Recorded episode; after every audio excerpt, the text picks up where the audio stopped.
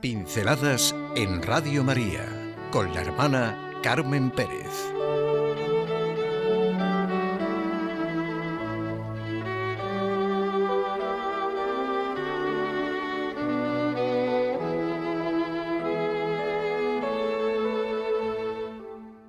El crucifijo.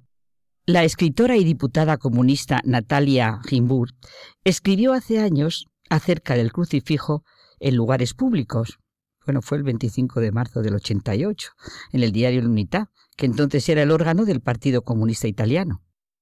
El crucifijo no genera ninguna discriminación, no habla. Es la imagen de la revolución cristiana que ha difundido por el mundo la idea de igualdad entre los hombres, hasta entonces desconocida. La revolución cristiana ha cambiado el mundo. ¿Queremos tal vez negar que ha cambiado el mundo? Para los no católicos, el crucifijo puede ser simplemente la imagen de uno que ha sido vendido, traicionado, torturado y muerto en la cruz por amor de Dios y del prójimo. Quien es ateo cancela la idea de Dios, pero conserva la idea del prójimo. Cristo representa a todos porque nadie había dicho nunca que todos los hombres son iguales y todos hermanos. Bueno, el crucifijo no habla, dice, con buena voluntad, se contradice un poco porque a continuación escribe que ha cambiado el mundo. El crucifijo es signo de contradicción. ¿Nosotros qué decimos?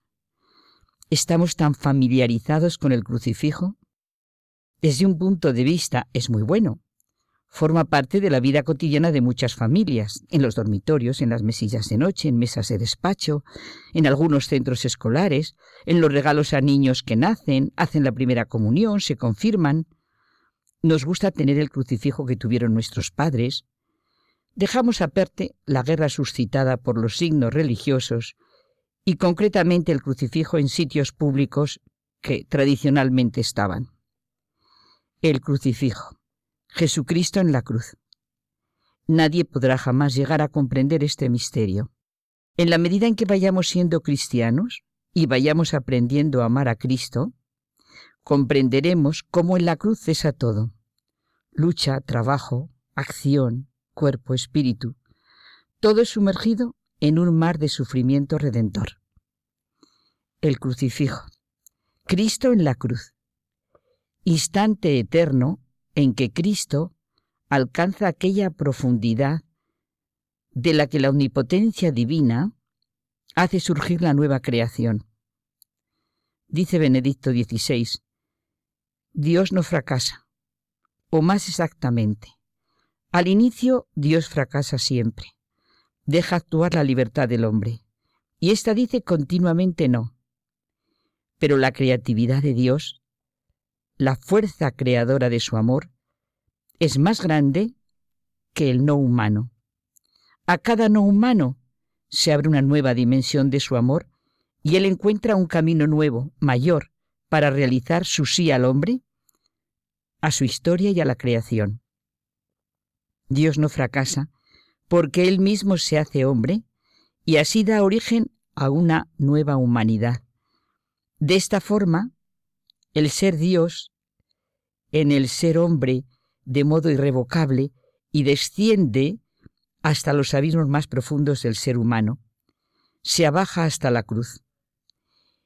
El Dios que había fracasado, ahora con su amor, hace que doblemos nuestras rodillas ante un Dios hecho hombre en la cruz, el crucifijo. Así vence al mundo con su amor. No nos toca discutir, enturbiar, profanar lo que Dios podía haber hecho, o de qué otra forma pudo hacerlo. Nos atenemos a los hechos. Nos sentimos invadidos por una generosidad tan de Dios que no podemos decir más que esta fue la única manera posible, la del amor. Nunca acabaremos de contemplar el crucifijo. Como siempre, ante lo que Dios ha hecho, no cabe más que pedir ojos capaces de ver y corazón capaz de sentir. Qué maravillosamente lo expresa Romano Guardini en su libro El Señor. Qué seguro. Tan seguro que podamos entregarnos a ello a ciegas. Tan seguro que podamos enraizar en ello todas las cosas. Nuestra respuesta será, el amor de Jesucristo. Cristo en la cruz, el crucifijo que siempre ha presidido nuestra vida y nuestra historia. La vida nos enseña que la realidad suprema no somos los hombres, ni los mejores, ni los más amados, ni la ciencia, ni la filosofía, el arte o las otras manifestaciones del genio humano, ni la naturaleza, ni el acontecer de las cosas, ni el destino, ni siquiera Dios sencillamente. ¿Cómo sabríamos sin Jesucristo lo que podemos esperar de Dios? Solo por Jesucristo sabemos cómo nos ama Dios. Solo es seguro lo que Él se manifiesta, lo que se manifiesta en el crucifijo la actitud que Él alienta, la fuerza que palpita en su corazón. Pobres los que en España quieren desarraigarse, desarraigar los ambientes de ese amor que es el principio y fin de todas las cosas. Todo lo que puede estar firmemente asentado solo lo está en función de Cristo en la cruz, y gracias a Él. Todo el daño, como dice Santa Teresa, nos viene de no tener los ojos puestos en Él. La cruz de Cristo es necedad para los que quieren perderse, mas para los que queremos salvarnos es la fuerza de Dios. Cristo crucificado. Escándalo, necedad, indiferencia, olvido, burla. ¿Verdad que no? Porque para nosotros es el amor y la sabiduría de Dios. No hay poder más grande que el que Dios nos demostró en la cruz, permitiendo que Cristo muriera y fuese de allí levantado en gloriosa resurrección. El crucifijo. Ahí está la realidad, el sentido de la vida y de la muerte, el himno al universo, y en quien realmente merece la pena creer. Cuando en ciertos momentos de la vida nos hundimos en la oscuridad más profunda, dice el Papa Francisco, y experimentamos que somos frágiles y pecadores, precisamente allí no debemos maquillar nuestro fracaso, sino abrirnos confiados a la esperanza en Dios, como hizo Jesús. Pensemos mucho en el dolor de Jesús y digámonos a nosotros mismos, esto es por mí.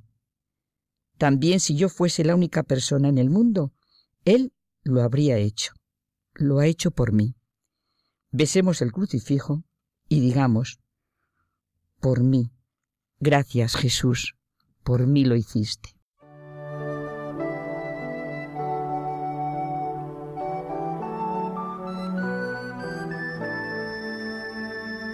Pinceladas en Radio María con la hermana Carmen Pérez.